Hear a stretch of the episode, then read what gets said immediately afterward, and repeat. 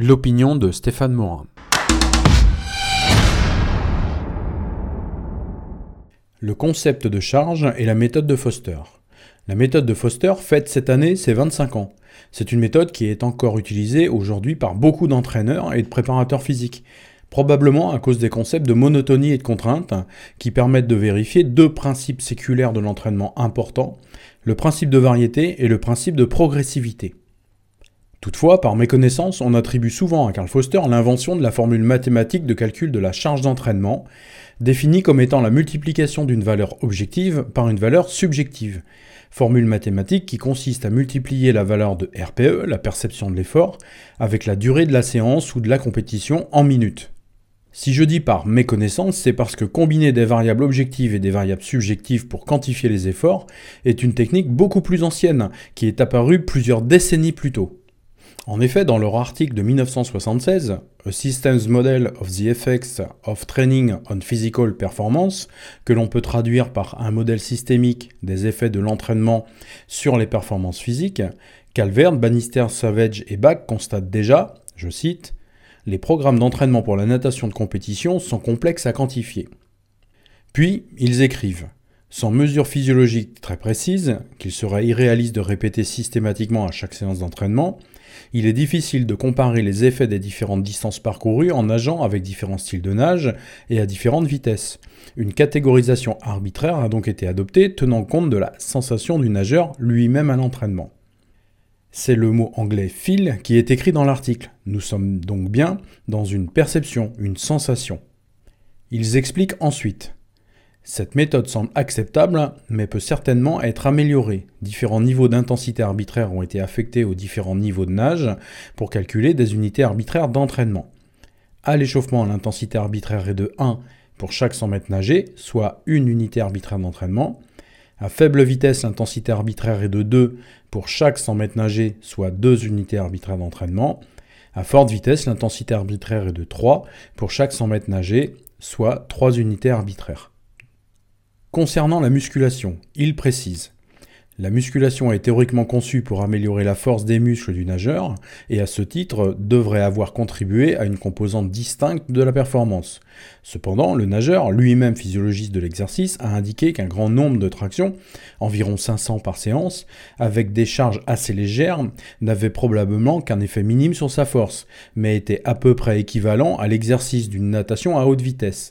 Par conséquent, une séance de 500 tractions a été assimilée à une nage de haute vitesse, de 1000 mètres, soit 30 unités arbitraires d'entraînement, c'est-à-dire 1000 fois le facteur d'intensité 3 divisé par 100. Ces valeurs ont été ajoutées aux unités arbitraires d'entraînement de natation pour obtenir des unités arbitraires d'entraînement combinées pour chaque séance d'entraînement. Vous le voyez, il n'y a pas d'ambiguïté. Multiplier deux paramètres, objectifs et subjectifs, pour calculer plus précisément la charge n'est donc pas une invention de Foster. 20 ans plus tôt, Calvert, Bannister, Savage et Bach avaient déjà posé les bases d'un calcul mixte de la charge en combinant des valeurs qui existent indépendamment du sujet, qui caractérisent un ensemble complexe de traits communs aux individualités, c'est-à-dire des variables quantitatives, avec des valeurs propres au sujet, directement perceptibles par l'essence, c'est-à-dire des variables qualitatives. Dans l'article Effects of Specific versus Cross-Training on Running Performance, paru en 1995, Foster précise qu'il multiplie une durée par une perception de l'effort, perception inspirée de l'échelle de Borg. Je vous lis aussi ici quelques lignes de l'article, c'est toujours bon et même mieux d'avoir le jus d'origine. En raison des difficultés pratiques à obtenir la fréquence cardiaque pour chaque séance pour l'ensemble des sujets du groupe, et en raison des interrogations sur la capacité de la fréquence cardiaque à représenter la charge d'entraînement pendant les entraînements intermittents, nous avons utilisé l'échelle de perception de Borg de 1987 et demandé au sujet de définir leur effort pour l'ensemble de la séance. Il s'agit d'une extrapolation de l'utilisation clinique courante de l'échelle de perception de l'effort en complément de la fréquence cardiaque. La perception de l'effort de la séance a été multipliée par la durée totale de l'entraînement en minutes pour créer un score d'impulsion, d'entraînement, que nous appelons charge d'entraînement. Vous le constatez, les auteurs utilisent la perception de l'effort, car la fréquence cardiaque leur pose un problème. Donc quand Calvert quantifiait qualitativement par activité avant de quantifier la séance, Foster quantifie qualitativement directement l'ensemble de la séance. D'unités arbitraires d'entraînement par exercice, nous passons à des unités arbitraires d'entraînement pour l'ensemble de la séance, d'où SRPE, Session RPE. Dans un autre article, Monitoring Training in Athletes with Reference to Overtraining Syndrome, paru en 1998, Foster apporte deux concepts qui me semblent être de réelles plus-values.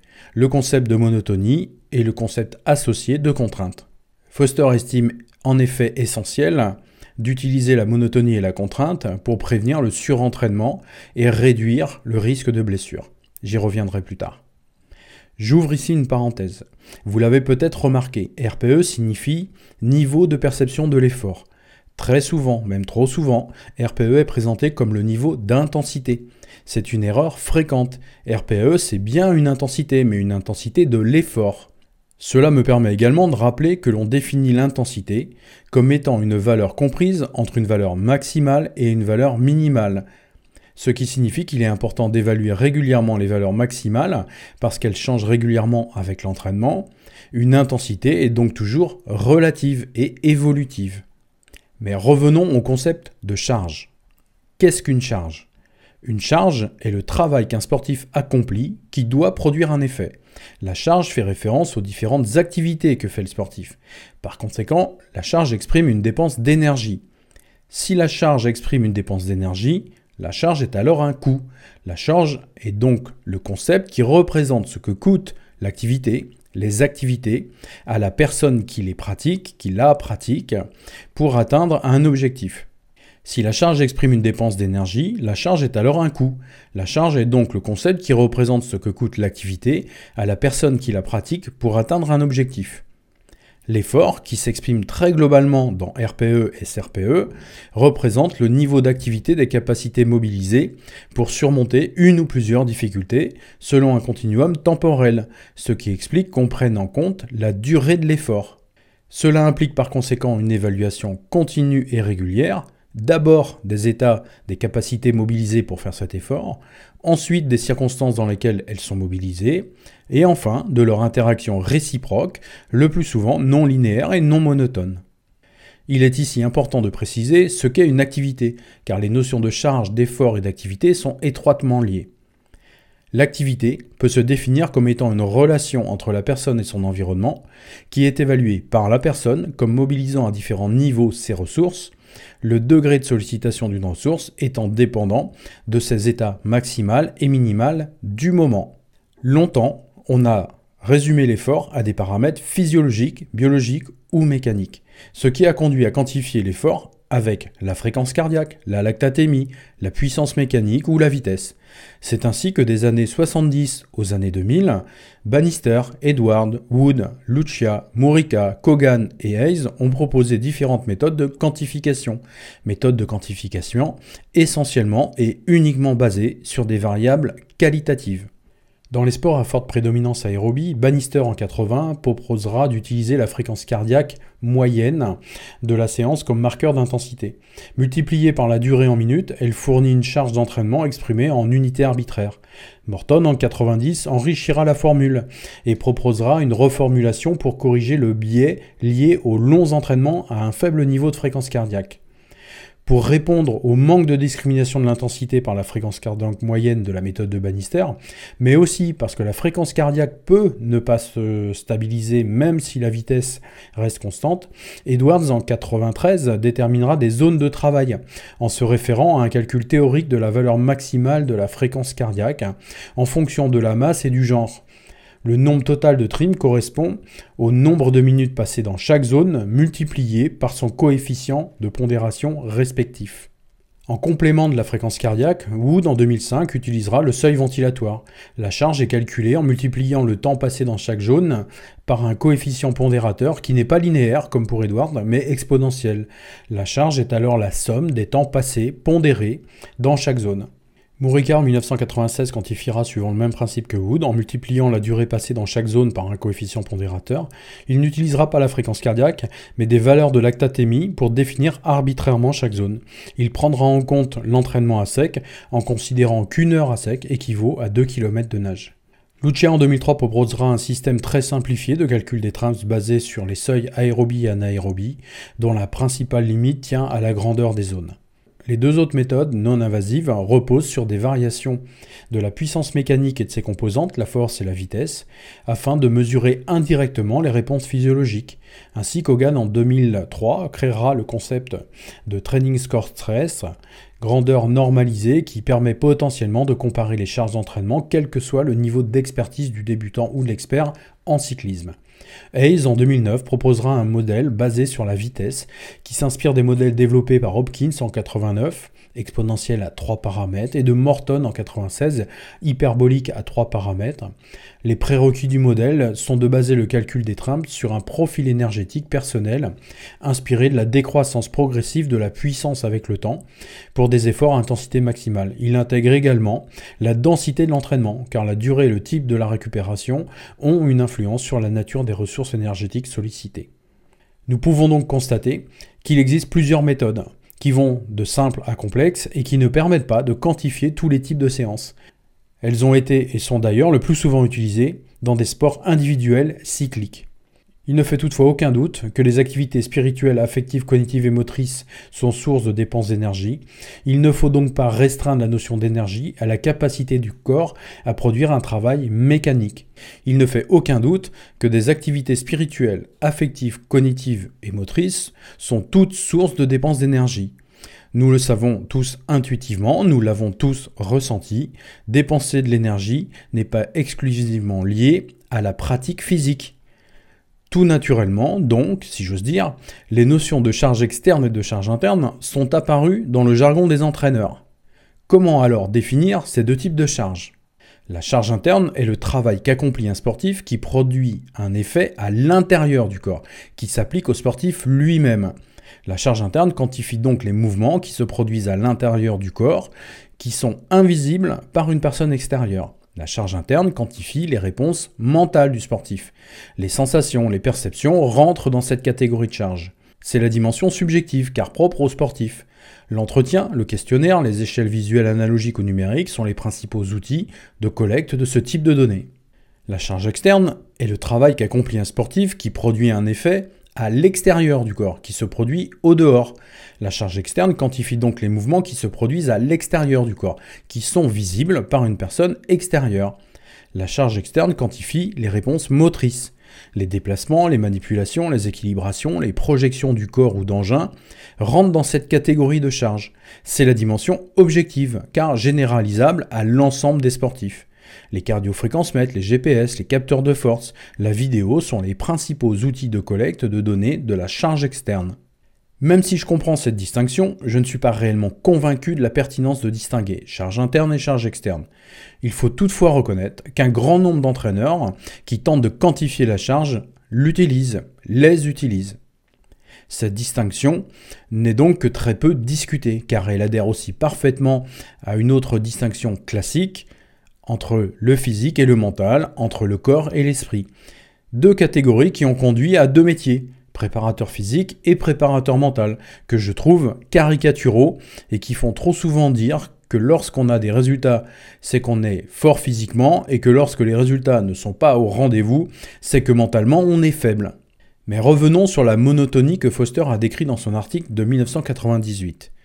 Que dit Foster dans son article? Je cite chaque semaine, la charge d'entraînement a été additionnée pour créer une charge d'entraînement hebdomadaire. La moyenne quotidienne de la charge d'entraînement ainsi que l'écart type de la charge d'entraînement ont été aussi calculés pour chaque semaine. La monotonie est la division de la moyenne quotidienne par l'écart type des valeurs quotidiennes. La contrainte est ensuite le produit de la charge d'entraînement hebdomadaire par la monotonie. Puis Foster ajoute En corrélant l'incidence de problèmes de santé avec les indices d'entraînement, 84% des problèmes de santé ont pu être expliqués par un pic antérieur de la charge d'entraînement supérieur au seuil d'entraînement individuel. Toutefois, Chaque valeur de la charge supérieure au seuil individuel n'a pas été associée à un problème de santé, puisque 55% des valeurs supérieures au seuil n'ont pas provoqué de problème de santé. Concernant la monotonie de l'entraînement, 77% des problèmes de santé ont été associés à un pic antérieur de monotonie de l'entraînement, mais 52% des valeurs de monotonie de l'entraînement supérieures au seuil individuel n'ont pas été associées à un problème de santé concernant la contrainte d'entraînement, qui est le produit de la charge d'entraînement par la monotonie. 89% des problèmes de santé peuvent être expliqués par un pic antérieur dans l'entraînement, mais 59% des valeurs de la contrainte d'entraînement supérieure au seuil de contrainte individuelle ne sont pas associées à des problèmes de santé. Il semble donc exister des relations entre des variations inhabituelles de la charge d'entraînement et l'apparition des problèmes de santé, selon Foster. Si ces concepts sont intéressants, il faut alors les calculer correctement. Lorsque j'échange avec des entraîneurs ou des préparateurs physiques, il me semble toutefois que la méthode de calcul de la monotonie se soit déformée au gré des lectures, des compréhensions et des retranscriptions. Je rappelle donc la procédure. Dans un premier temps, il faut d'abord calculer la charge d'entraînement de chaque entraînement en multipliant SRPE par la durée en minutes. Puis il faut faire le total pour chaque journée. S'il y a plusieurs séances, il faut additionner la charge avant de faire le calcul de la monotonie. Ensuite, on calcule la monotonie en divisant la moyenne des charges quotidiennes par l'écart type des charges quotidiennes. Ce n'est donc pas un calcul par séance, mais bien un calcul par journée. Beaucoup d'erreurs se font à cette étape. Faites une simulation, vous verrez qu'on n'obtient pas du tout les mêmes résultats. Enfin, on calcule le strain, que l'on pourrait traduire par tension ou contrainte en multipliant la charge hebdomadaire par la monotonie. Il m'arrive parfois de lire que l'état de forme fitness serait la charge moins la contrainte. Ce concept n'a aucun fondement scientifique et n'est pas mentionné dans l'article de Foster.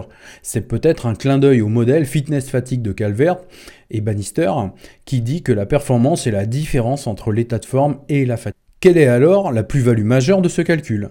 C'est tout simplement d'objectiver de manière simple, je dirais rudimentaire, deux principes séculaires de l'entraînement, le principe de progressivité et le principe de variété, qui selon ces auteurs seraient une des causes importantes des problèmes de santé.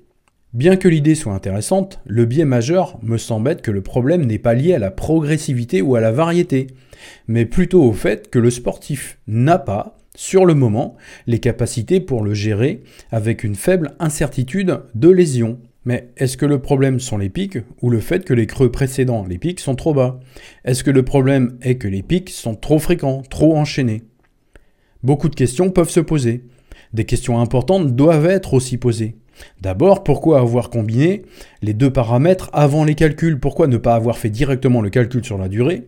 Pourquoi ne pas faire le calcul aussi directement sur SRPE Ensuite, la valeur de la monotonie est inférieure à 1 dès qu'il y a au moins 2 jours de repos. Ne faudrait-il pas limiter l'utilisation de cette méthode aux sportifs qui s'entraînent au moins 4 jours par semaine et qui n'ont pas plus de 2 jours de repos? De même, la place des jours de repos dans la semaine n'a aucune incidence sur le calcul. Pourtant, s'entraîner 4 jours de suite ou avec une journée de repos entre chaque journée n'est pas du tout le même effort. Les données ne sont également pas normalisées. Les valeurs de SRPE s'échelonnent de 1 à 10 quand celles des durées peuvent dépasser plusieurs dizaines, plusieurs centaines. Des augmentations numériques d'un point de SRPE ou d'une minute de la durée ne produisent pas du tout les mêmes augmentations de charge. Si pour tout entraîneur vérifier que les principes séculaires de l'entraînement sont effectivement bien appliqués est une priorité, alors comment est-il possible de savoir si les entraînements sont progressifs et suffisamment variés? Quelles sont les alternatives possibles au calcul de Foster? Il faut d'abord admettre que toute quantification de la charge ne peut être qu'approximative. Ce n'est pas une résignation, c'est un fait qui doit être accepté. Ensuite, il faut éviter le plus possible de faire des calculs hebdomadaires qui ne permettent pas de tenir compte de la fréquence des entraînements, du nombre et du placement des jours de repos par rapport aux jours d'entraînement. Cela veut dire que quantifier la charge d'entraînement n'est pas prioritaire et reste assez aléatoire pour les sportifs qui s'entraînent moins de 4 jours par semaine. Pour ces sportifs, la priorité est l'apprentissage technique, l'apprentissage tactique. Par contre, si on quantifie la charge, il faut impérativement trouver et suivre les marqueurs qui expriment le mieux les facteurs de la performance, ce qu'on appelle les inducteurs. Un marqueur ne peut résumer à lui seul l'ensemble des dépenses d'énergie, qu'elles soient spirituelles, affectives, cognitives et motrices. Ensuite, pour chaque marqueur, le processus de calcul doit rester identique. Prenons l'exemple de la perception des sensations techniques qui consiste à dire si on maîtrise très bien, modérément ou pas du tout les gestes que l'on fait à l'entraînement et en compétition. Je note ma perception à chaque séance, à chaque compétition. Deux règles essentielles doivent être définies pour analyser les données. D'abord, définir la tendance. Est-ce que c'est la médiane, la moyenne, la moyenne mobile exponentielle ou la valeur attendue la plus probable? Puis, définir le critère de lecture de la dispersion autour de cette tendance. Les outils statistiques sont nombreux. On peut donc utiliser les distributions, le multiple de la médiane, le percentile, le z-score, l'étendue, l'écart interquartile, le coefficient de variation. Personnellement, j'utilise un percentile mobile exponentiel pour représenter la tendance. Je compare alors la valeur du marqueur à cette tendance et je compte le nombre de fois où cette valeur se trouve consécutivement dans une des trois zones suivantes au-dessus de la tendance, au niveau de la tendance et en dessous de la tendance. Il est important de préciser que cette tendance se recalcule à chaque séance. J'aurai l'occasion de dédier un podcast spécifique sur cette méthodologie. Le pic n'est donc pas un problème, c'est en quelque sorte prendre le problème à l'envers. Le problème n'est pas tant le pic que la préparation du sportif à supporter ses pics. Un pic ou plusieurs pics ne sont des problèmes éventuels que si on n'a pas préparé le sportif à les gérer ce qui suppose d'être progressif, de varier régulièrement pour habituer l'organisme à être non pas adapté mais adaptable. Je porte donc une grande vigilance à des dérives continues et régulières au-dessus de leur tendance sans interruption, d'autant plus si ce n'est pas ce qui est attendu, ce qui est prévu, car c'est le signe d'une adaptation de l'organisme qui ne se fait pas correctement. Quantifier la charge, modéliser l'entraînement, prévoir les effets immédiats et cumulés différés est donc une activité prioritaire pour tout entraîneur qui souhaite que ses sportifs performent plus, plus souvent, au bon moment. Quantifier la charge est le moyen le plus pertinent pour s'entraîner plus, plus souvent et mieux. A défaut, les entraîneurs adoptent toujours le principe de précaution et font récupérer les sportifs au premier signe de fatigue, les faisant ainsi récupérer d'efforts qui, le plus souvent, n'ont pas été faits et n'ont pas été suffisants. Les entraîneurs créent ainsi les conditions, sans le vouloir, du sous-entraînement, qui reste à mon avis la principale cause de lésion. Déterminer les paramètres prioritaires, les paramètres secondaires et les paramètres accessoires de la charge est un exercice difficile pour un entraîneur. Il faut y passer du temps. Et là, nous ne sommes pas tous d'accord.